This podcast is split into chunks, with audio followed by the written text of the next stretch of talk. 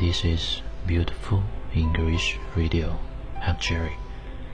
这里是英语美文电台，我是主播 Jerry。My forever Valentine. The traditional holidays in our house when I was a child was spent time in elaborate meals around football games. Father tried to make pleasant chit-chats and eat as much as he could during half-time.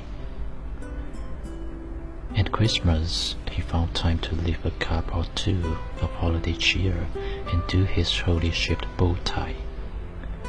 But it didn't truly shine until Valentine's Day.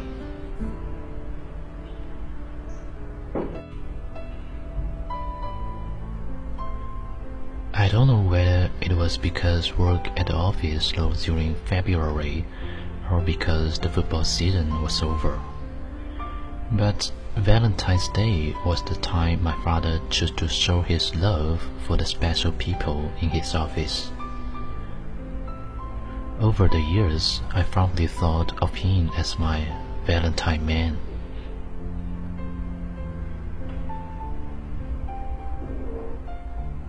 My first recollection of the magic he could bring to Valentine's Day came when I was six.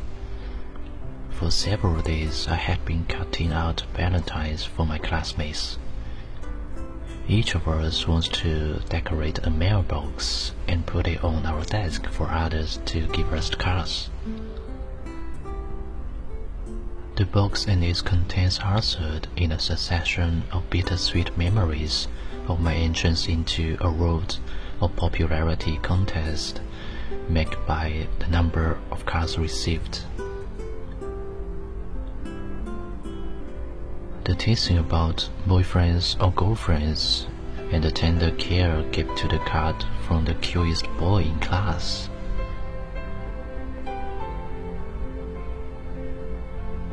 The morning at the breakfast table, I found a card in a gift-wrapped package at my chair. The card was signed Love Dad, and the gift was arranged with a small piece of red glass to represent my birthstone, a ruby. There's little difference between red glass and rubies to the child of six. And I remember wearing that ring with a pride that all the cards in the world could not surpass.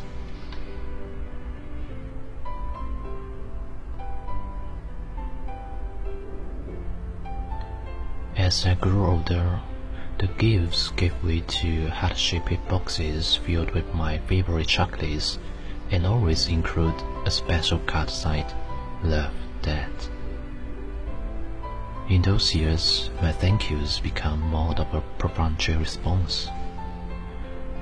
The card seems less important, and I took for granted the Valentine that could always be there.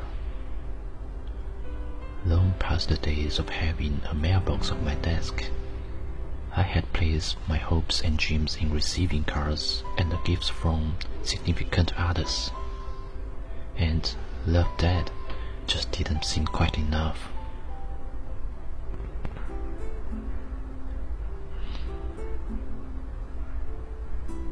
If my father knew then that he had been replaced, he never let it show.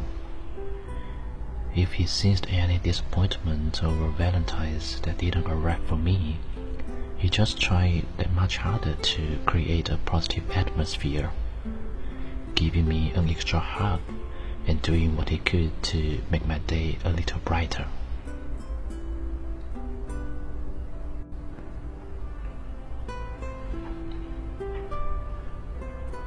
Mailbox eventually had a rural address, and the job of hand delivering candy and cards was relegated to the U.S. Postal Service. Never in ten years was my father's package late, nor was it on the Valentine's date eight years ago when I reached into the mailbox to find a card addressed to me, my mother's handwriting.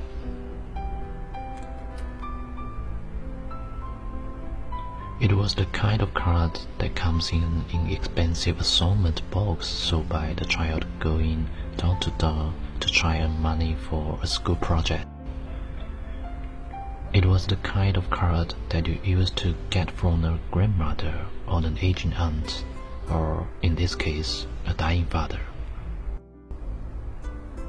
It was the kind of card that put an alarm in your throat and tears in your eyes, because you knew the person no longer was able to go out and buy the real Valentine.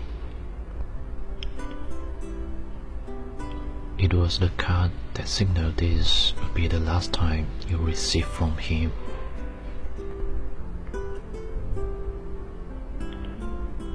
The card had a photograph of Tullis on the outside and on the inside my mother had printed Happy Valentine's Day. Beneath it, scrawled in barely legible handwriting, was Love, Dad.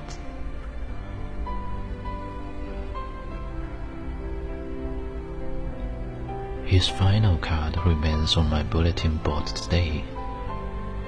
It's a reminder of how special fathers be and how important it had been to me over the years to know that I had a father who continued a tradition of love with a generosity of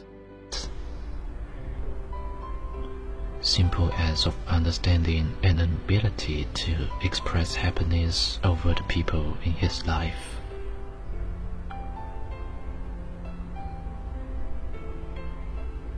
Those things never die nor does the memory of a man who never stopped being my Valentine.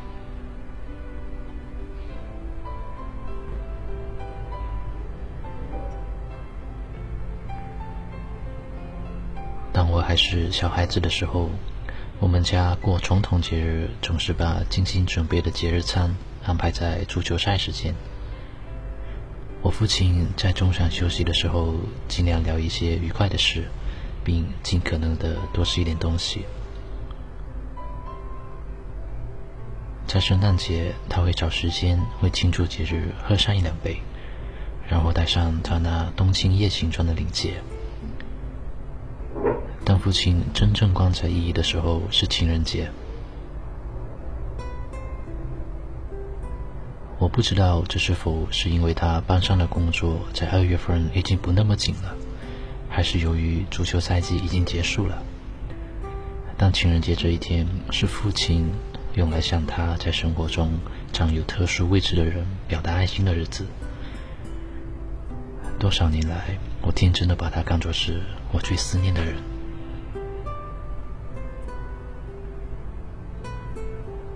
六岁那年的情人节，他给我带来了第一次美妙的回忆。一连好几天，我都忙于为我的同学制作情人节礼物。我们每个人都要装饰一个信箱，然后把它放在书桌上，这样别人就可以投放贺卡。这个信箱和里面的东西带来了一连串苦乐参半的回忆。我进入了一个人员竞赛的世界，所收卡片的多少，则显示了比赛的结果。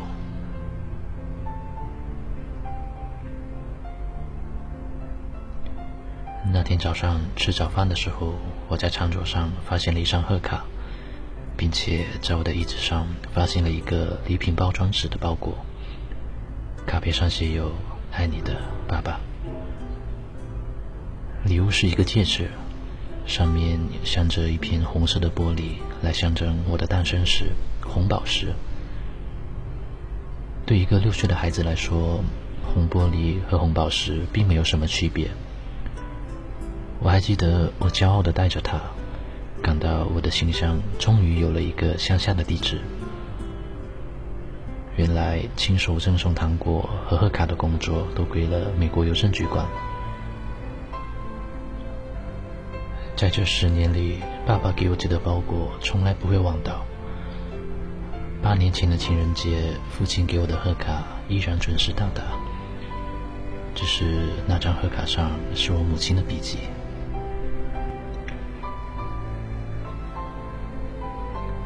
这张贺卡是一成盒买的那种，价格便宜，是由为了给学校的某个项目筹款的小男孩挨家挨户推销的那种。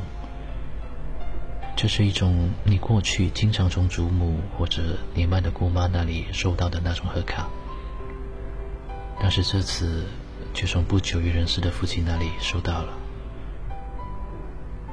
这种贺卡使你嗓子哽咽，双眼含泪，因为你知道给你寄贺卡的人已经无法外出去买一个真正的情人节礼物了。这张贺卡预示着这将是你最后一次从他那里收到情人节礼物。这张贺卡的封面是一张郁金香花的照片，里面我母亲工整的写着“情人节快乐”，在下面是父亲扭扭歪歪难以辨认的字迹：“爱你的爸爸。”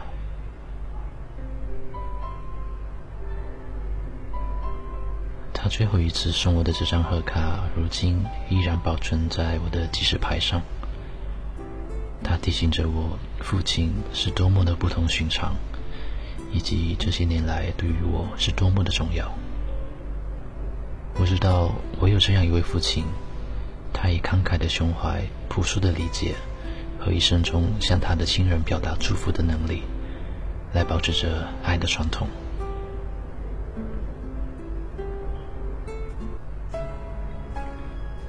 这些事情永远也不会消失，我将永远记着它。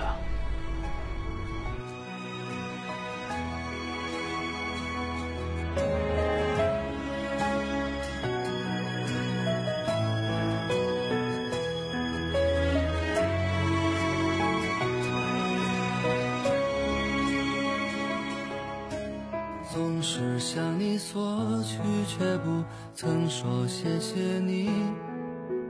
直到长大以后才懂得你不容易，每次离开总是装作轻松的样子，微笑着说回去吧，转身泪湿眼底。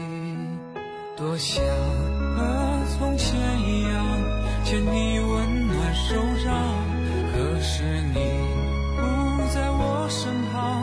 轻松手。